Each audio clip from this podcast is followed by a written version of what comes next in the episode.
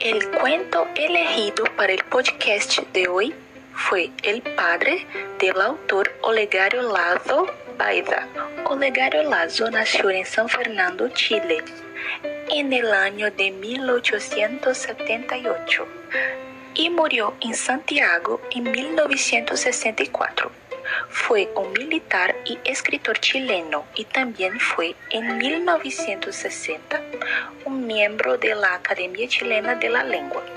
El autor narraba en sus obras hechos y costumbres de la vida militar chilena y su primer libro, Cuentos Militares, publicado en 1922, tiene 18 relatos.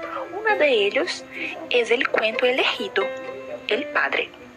El cuento es un poco corto y habla de un señor viejecito y bondadoso, de gran barba blanca, que no tenía contacto con su hijo a muchos años y que finalmente va a verlo en el cuartel militar.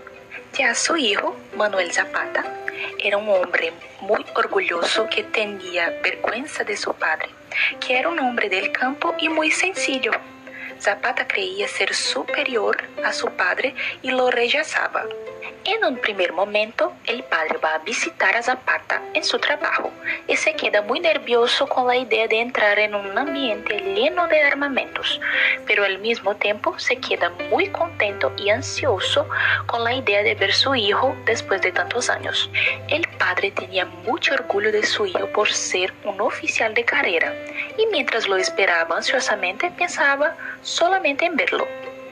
Pero su hijo se quedaba aburrido con tal visita y también todas las veces que los otros soldados lo llamaban para ver su padre, él los trataba con mucho desprecio y arrogancia, esperando que su padre se fuera pronto. Pero Zapata, cansado de esperar, va al encuentro de su padre.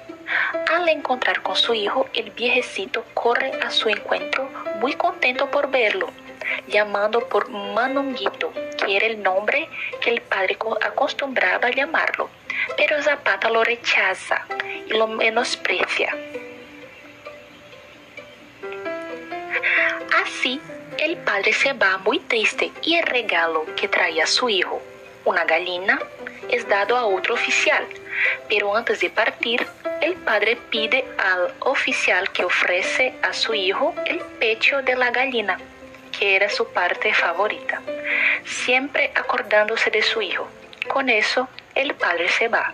Es importante decir que este es un cuento atemporal, ya que vivimos en un mundo donde las personas disminuyen las otras, sean amigos, desconocidos o familiares, por cuenta del poder que tienen. En muchos casos vemos hijos rechazando a sus padres por cuenta del poder y dinero que conquistaron por veces solamente con la ayuda que estos padres le dieron. Y a lo largo de los años vemos muchos líderes y personas importantes por todo el mundo herir, rechazar y hasta matar personas inocentes solamente por cuenta del poder y dinero, que causa ideas de superioridad en estas personas.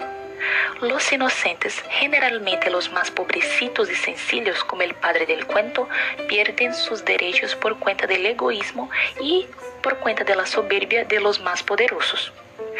Hay un dicho popular que dice que toda persona orgullosa tiene debilidad por la corrupción y también por el odio.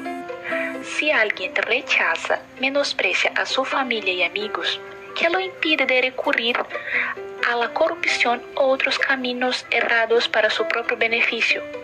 Zapata ha tratado con menosprecio a su padre, que era un hombre sencillo y con un buen corazón, solamente porque lo consideraba inferior.